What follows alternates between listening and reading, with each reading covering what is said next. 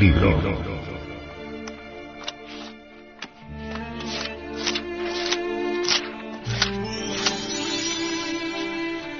Tratado de Psicología Revolucionaria.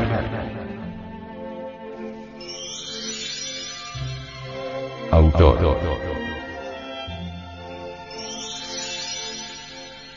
Samael Aumeor.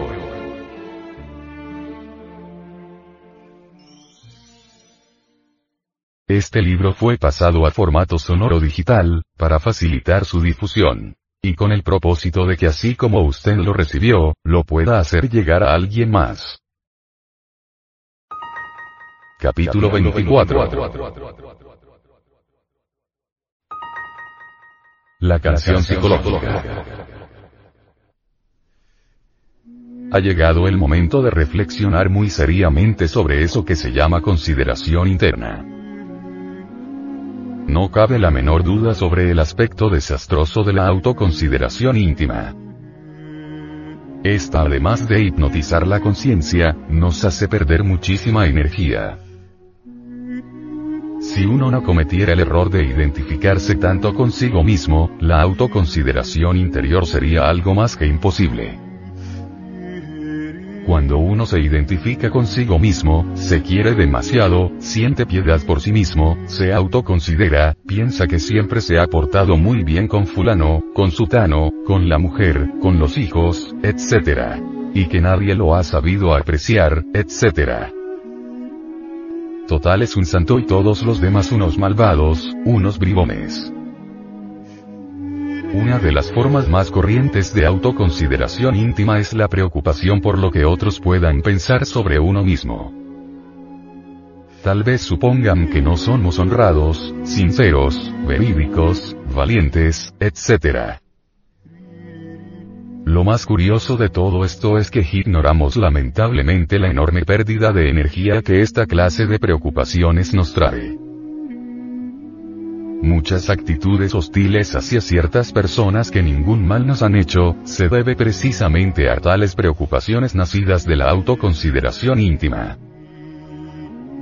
En estas circunstancias, queriéndose tanto a sí mismo, autoconsiderándose de este modo, es claro que el yo o mejor dijéramos los yoes en vez de extinguirse se fortifican entonces espantosamente. Identificado uno consigo mismo se apiada mucho de su propia situación y hasta le da por hacer cuentas.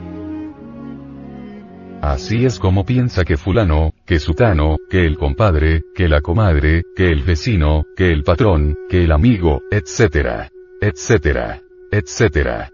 No le han pagado como es debido a pesar de todas sus consabidas bondades y embotellado en esto se vuelve insoportable y aburridor para todo el mundo. Con un sujeto así, prácticamente no se puede hablar porque cualquier conversación es seguro que va a parar a su librito de cuentas y a sus tan cacareados sufrimientos. Escrito está que en el trabajo esotérico gnóstico, solo es posible el crecimiento anímico mediante el perdón a los otros. Si alguien vive de instante en instante, de momento en momento, sufriendo por lo que le deben, por lo que le hicieron, por las amarguras que le causaron, siempre con su misma canción, nada podrá crecer en su interior. La oración del Señor ha dicho. Perdónanos nuestras deudas así como nosotros perdonamos a nuestros deudores. El sentimiento de que a uno le deben, el dolor por los males que otros le causaron, etc. Detiene todo progreso interior del alma. Jesús el Gran Kabir, dijo. Ponte de acuerdo con tu adversario pronto, en tanto estás con él en el camino, no sea que el adversario te entregue al juez, y el juez al alguacil, y seas echado en la cárcel.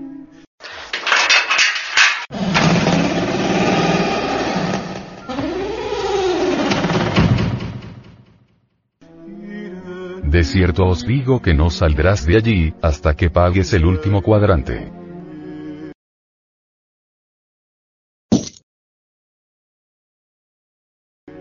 Mateo 5, 25, 26. Si nos deben, debemos. Si exigimos que se nos pague hasta el último denario, debemos pagar antes hasta el último cuadrante. Esta es la ley del talión, ojo por ojo y diente por diente. Círculo vicioso, absurdo. Las disculpas, la cumplida satisfacción y las humillaciones que otros exigimos por los males que nos causaron, también a nosotros nos es exigida aunque nos consideremos mansas ovejas. Colocarse uno bajo leyes innecesarias es absurdo, mejor es ponerse a sí mismo bajo nuevas influencias. La ley de la misericordia es una influencia más elevada que la ley del hombre violento. Ojo por ojo, diente por diente. Es urgente, indispensable, inaplazable, colocarnos inteligentemente bajo las influencias maravillosas del trabajo esotérico gnóstico, olvidar que nos deben eliminar en nuestra psiquis cualquier forma de autoconsideración. Jamás debemos admitir dentro de nosotros sentimientos de venganza, resentimiento, emociones negativas, ansiedades por los males que nos causaron, violencia, envidia, incesante recordación de deudas, etc. etc. etc.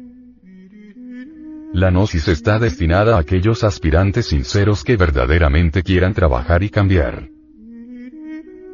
Si observamos a las gentes podemos evidenciar en forma directa, que cada persona tiene su propia canción. Cada cual canta su propia canción psicológica. Quiero referirme en forma enfática a la cuestión esa de las cuentas psicológicas. Sentir que a uno le deben, quejarse, autoconsiderarse, etc. A veces la gente canta su canción, así porque sí, sin que se le dé sin que se le aliente y en otras ocasiones después de unas cuantas copas de vino.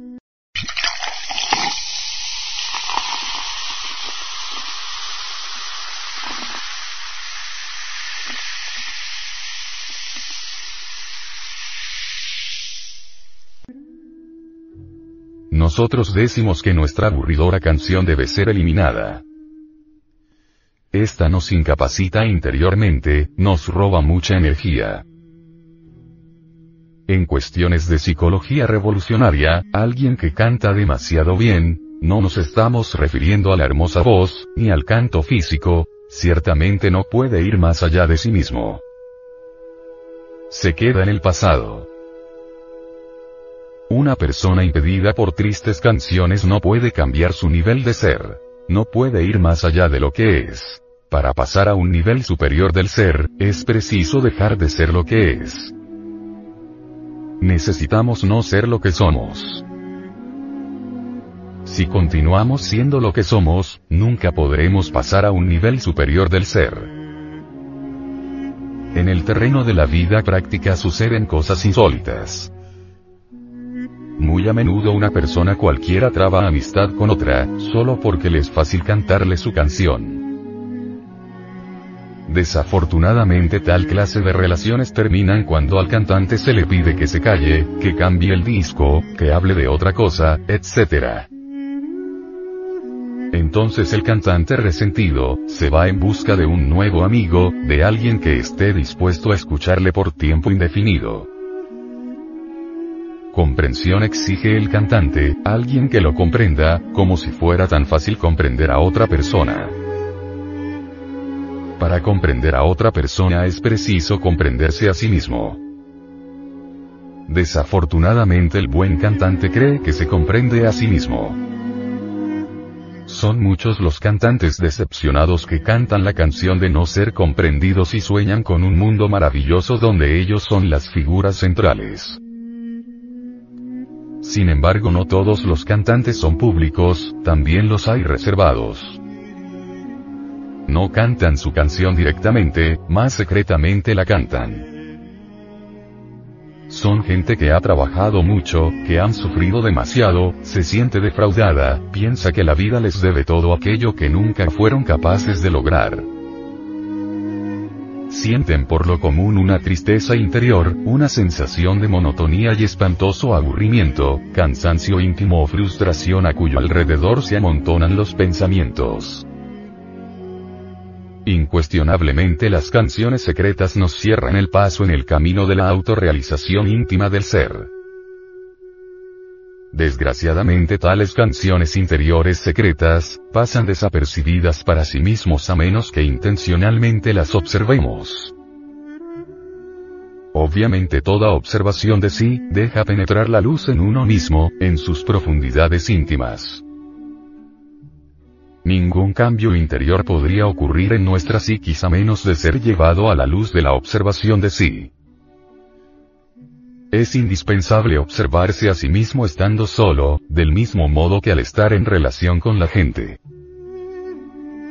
Cuando uno está solo, yo es muy diferentes, pensamientos muy distintos, emociones negativas, etc. Se presentan.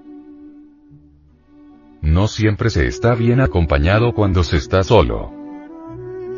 Es apenas normal, es muy natural, estar muy mal acompañado en plena soledad.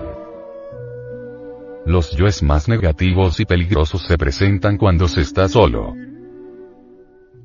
Si queremos transformarnos radicalmente necesitamos sacrificar nuestros propios sufrimientos. Muchas veces expresamos nuestros sufrimientos en canciones articuladas o inarticuladas.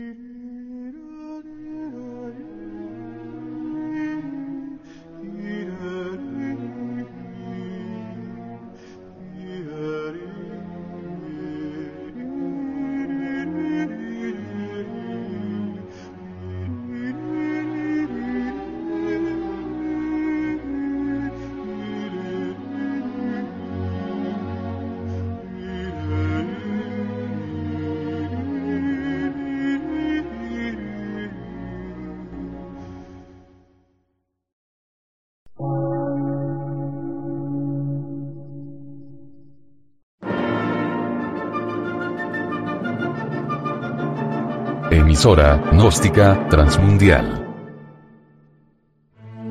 Por una nueva civilización y una nueva cultura, sobre la faz de la Tierra.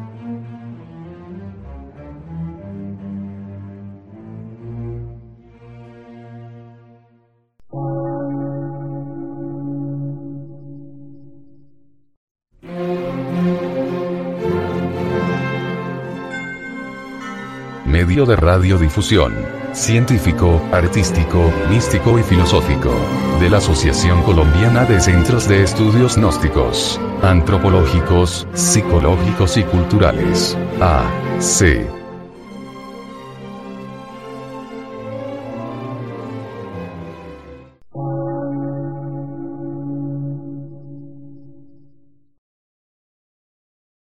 Lectura en movimiento. Difusión sin fronteras.